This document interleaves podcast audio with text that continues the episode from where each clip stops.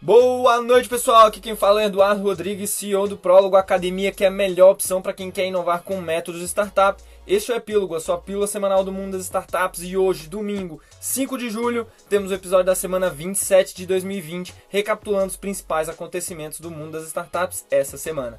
Primeiramente, uma notícia super importante para todos nós. Em 10 anos, a Tesla passou de novata no mercado público para a montadora mais valiosa do mundo em valor de mercado, após ter deixado para trás a Toyota nessa semana. A montadora elétrica havia passado há muito tempo as avaliações da Ford e da GM e em janeiro tornou-se a montadora mais valiosa dos Estados Unidos, quando seu valor de mercado atingiu 81,39 bilhões de dólares. Ainda assim, algumas montadoras permaneceram à frente da Tesla até essa semana. As ações da Tesla dispararam na quarta-feira após a abertura do mercado, subindo quase 4% para 1.129,18 dólares cada, atingindo um novo recorde nas últimas 52 semanas. A capitalização de mercado da empresa agora é de quase 208 bilhões de dólares, superando a Toyota e se tornando a montadora mais valiosa do mundo em valor de mercado. O valor de mercado da Toyota sendo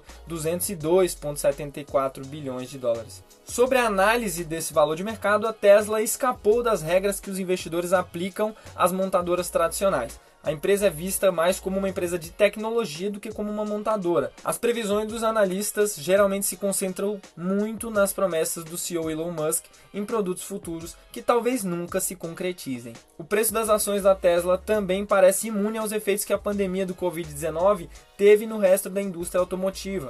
Embora até a Tesla tenha experimentado desacelerações relacionadas ao Covid-19, bem como suspensão temporária da produção, os investidores continuaram comprando aumentando os preços das ações. Agora, essa semana vimos algumas guerras começando. O YouTube está mirando diretamente no TikTok. A empresa anunciou na quarta-feira que está começando a testar um novo recurso no celular que permitirá aos usuários gravar vídeos multissegmentos de 15 segundos. Esse é o mesmo tamanho que o padrão do TikTok, bem como um novo clone que o Instagram lançou, o Reels. Os usuários do novo experimento do YouTube verão uma opção para criar um vídeo no fluxo de upload para dispositivos móveis, diz a empresa. Semelhante ao TikTok, o usuário pode tocar e segurar o botão de gravação para gravar seu clipe. Eles podem tocar novamente ou soltar o botão para parar a gravação. Esse processo é repetido até que eles criem 15 segundos de vídeo. O YouTube combinará todos os vídeos e os enviará como um único vídeo quando a gravação terminar. Em outras palavras, assim como o TikTok. Agora, sobre a economia brasileira, uma pesquisa da Associação Nacional dos Restaurantes, ANR, com dados de junho, revelou que 35% dos bares e restaurantes com mais de uma unidade no país já fecharam lojas permanentemente em meio à pandemia. Além disso, 15% dos estabelecimentos não serão capazes de manter seus negócios funcionando após a crise. Desde o início da pandemia no Brasil, o setor já demitiu 1,3 milhão de trabalhadores, dos quais 600 mil foram apenas em São Paulo. Segundo dados da ANR ainda, 76% das empresas que buscaram novas linhas de crédito para financiar o negócio tiveram o pedido negado. Até por isso, anunciamos nessa semana uma parceria do Prólogo com a Y Consultoria para trazermos inovação a esse setor tão carente que é o varejo. Então fique ligado porque novidades estão por vir. Ainda sobre a economia brasileira, apesar do baque provocado pela pandemia, o ecossistema de startups brasileiro dá sinais de que pode recuperar o fôlego até o fim do ano. Um levantamento da empresa de inovação Distrito mostrou que os investimentos em startups no Brasil somaram 516 milhões de dólares entre janeiro e maio. O volume é maior do que o registrado no mesmo período no ano passado, quando os aportes somaram 431 milhões de dólares. Segundo investidores ouvidos pelo jornal O Estado de São Paulo, os investimentos devem avançar no segundo semestre, sobretudo para as startups que atuam em áreas como saúde, educação à distância, e-commerce, agronegócio e tecnologias governamentais. Agora, sobre a bolsa de valores, a Pague Menos virá ao mercado entre julho e agosto com um IPO que dará aos investidores mais uma escolha no setor de drogarias, segundo o Brasil Journal. A oferta base será 100% primária e quer levantar um bilhão de reais para a companhia investir em novas lojas no momento em que a quarentena abre oportunidades em pontos estratégicos. Nascida e criada em Fortaleza, a Pague Menos tem 20,5% de share na região Nordeste, mais que o dobro do segundo colocado. Como o share no Sudeste é microscópico, 1,7%, e o share nacional é de apenas 5,7%, boa parte do pitch vai ser mostrar ao mercado o potencial de crescimento da rede, bem como o potencial de ganho de margens. Enquanto a Raia Drogazil fechou 2019 com 7,3% de margem EBITDA, a Pague Menos fez 3,8%. Agora, falando sobre um grande anúncio na semana, a Starbucks é a mais recente empresa a dizer que fará uma pausa na publicidade em todas as plataformas de mídia social e promete ter discussões internamente com parceiros de mídia e organizações de direitos civis para impedir a disseminação de discurso de ódio. A empresa continuará publicando nas mídias sociais sem promoção paga, anunciou no domingo. A Starbucks é o último grande anunciante a fazer esse anúncio em meio ao boicote que começou com o Facebook, mas agora está impactando outras plataformas de mídias sociais. A Coca-Cola também disse na sexta-feira que interromperá a publicidade em todas as plataformas de mídia social globalmente, enquanto a Unilever interromperá a publicidade no Facebook, Instagram e Twitter nos Estados Unidos até 31 de dezembro. Uma porta-voz da Starbucks diz que essa pausa nas mídias sociais não incluirá o YouTube de propriedade do Google.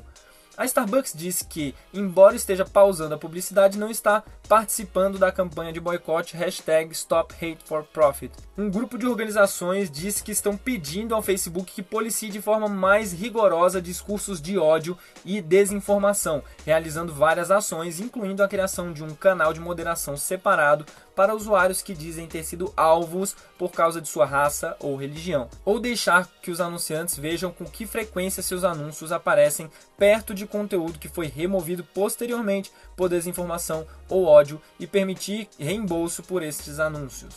Por fim, temos uma notícia sobre veículos autônomos. A Amazon acabou de dar o seu passo mais ousado até agora em veículos autônomos, adquirindo a Zux, uma startup de 6 anos de idade, como foi anunciado pela empresa nesta sexta-feira. A Amazon diz que o acordo ajudará a trazer a visão de passeio autônomo da Zux para a realidade.